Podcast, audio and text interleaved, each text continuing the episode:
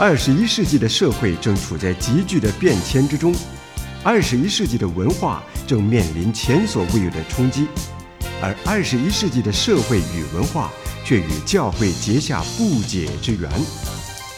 诸天宣扬，脉动二十一世纪，教会生活圈。弟兄姐妹，在今天呃教会生活圈的环节当中呢，志阳要继续的跟大家一起来探讨了，就是有关于在我们聚会的时候唱诗歌的部分。那在聚会当中歌唱呢，既然是为要颂扬我们的主、我们的上帝，就应该要庄重。但是庄重是否就太过严肃了呢？而失去了欢乐、感恩的情怀呢？那聚会应该有活泼的气息，这个是呃被肯定的。那使大家的在敬拜当中有更多的团气，更加的欢乐，那种甘甜，那种美好，令人难忘。但是呢，活泼会不会太过随意呢？或者是失去了敬虔谨慎的态度呢？所以呃，这两方面都是长久以来我们在教会里面一碰到诗歌就很棘手要处理的问题。也就是庄重与活泼这两个是否是互相抵触的，还是他们两个呢是相辅相成，融合起来有多么的好，那才是真正的平衡呢？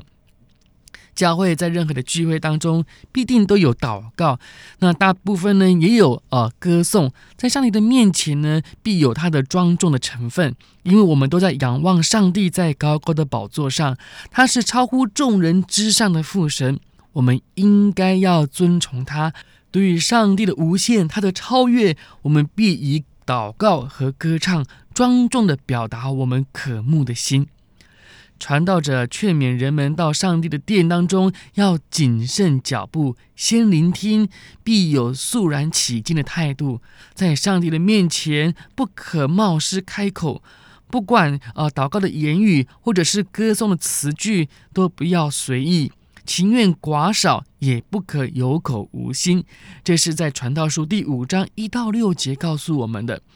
那基于这样的观念，教会传统的音乐呢，都比较为庄重，是要唤起弟兄姐妹虔诚恭敬的心，激发我们那崇高圣洁的属灵的情操。但是呢，在今天教会的情况呢，却是忽略了上帝的超越性。我们只着重上帝内住在我们内心里面，结果呢，敬拜生活中就失去了平衡。有些人就怕啊，这样的庄重呢，会失去上帝与我们同在的活力，成为单调的形式。这是在过去以来西方教会的偏差，而我们中国人的信仰表达上面，其实原来是很庄重的。但是呢，我们也常常受到外面的教会或西方世界的影响，让我们的聚会、我们的唱歌也慢慢侧重于活泼这一个层面了。活泼原来是好的，但是呢，如果过分自由，可能就会偏向于随意，就有纠正的必要了。聚会活泼是生命力旺盛的一个表现，在欢乐的感恩当中，必然会使我们的情绪高升，的确是十分享受的经验。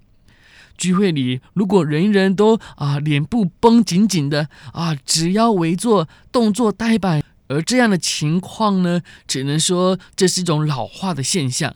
但是今天在教会聚会当中，活泼成为了过度的嚣张，只是变成热闹的场合，而缺乏了属灵的深度。尤其在歌唱与祷告方面，主领的人要人们啊举手拍掌，用简短的短句重复喊叫及歌唱。如果只是为了制造聚会的气氛，就有危险被恶者来趁虚而入，利用群众的心理，造成一片混乱。这怎么可以说是属灵的呢？过分的情绪与过分的理智，同样的都会带人走入歧途与极端，绝不是属灵的工作。那在歌唱，当然有它的韵律与节拍，用拍手或者是呃打鼓、有板有眼儿，确实可以让人兴奋。然而，西方教会所强调的歌颂的节拍，可能是受到两种的影响，一种呢是娱乐界的作秀的方式。那将鼓呢搬到讲台上，设置像夜总会那般，有时候啊，常常这些呃喧闹的鼓声就成为一种困扰。另一种呢是非洲击鼓的传统的方式，本来这是在非洲社会的一个文化，有原始粗犷的那种意味。但是呢，当它被介绍到西方世界之后呢，或者是说，呃，西方教会采纳之后，就从身体的动作发泄情绪。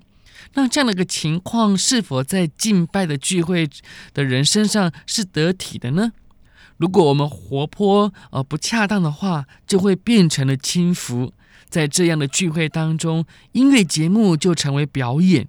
领事的人有时候是小组，有青年弟兄或者姐妹三两个人站在台上，几乎在作秀，看起来新颖活泼，娱乐性的意味多了。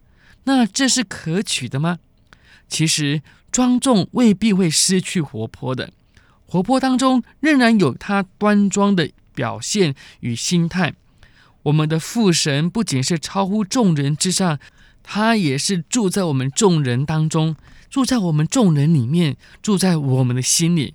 上帝的道理丰丰富富的存在里面，用诗章、颂词、灵歌，在于彼此的教导、互相的劝勉，心被恩感，才是真正的歌颂上帝呀、啊！亲爱的弟兄姐妹，志扬不知道你们现在教会的聚会的唱的诗歌是怎么样的情况？是过于形式化，成为一种没有生气的一个礼拜的方式，还是呃过度的活泼而成为一种随意发泄的聚会呢？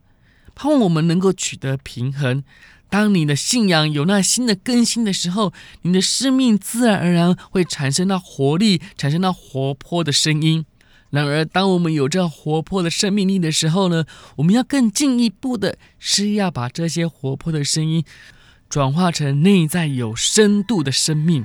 弟兄姐妹，这就是一个对主超越性的庄重了，是一个对主的崇仰、对主的敬拜。当我们知道我们所敬拜的上帝是那圣洁的，是那崇高的上帝的时候，我们自然而然就不会有那种所谓的作秀的心态，或者是产生娱乐发泄的情况了。盼望我们能够常常的去学习，用诗章、颂词、灵歌，让我们成为一个彼此的教导。劝勉我们心里感动，向神献上我们的感恩，这才是真正的歌颂神。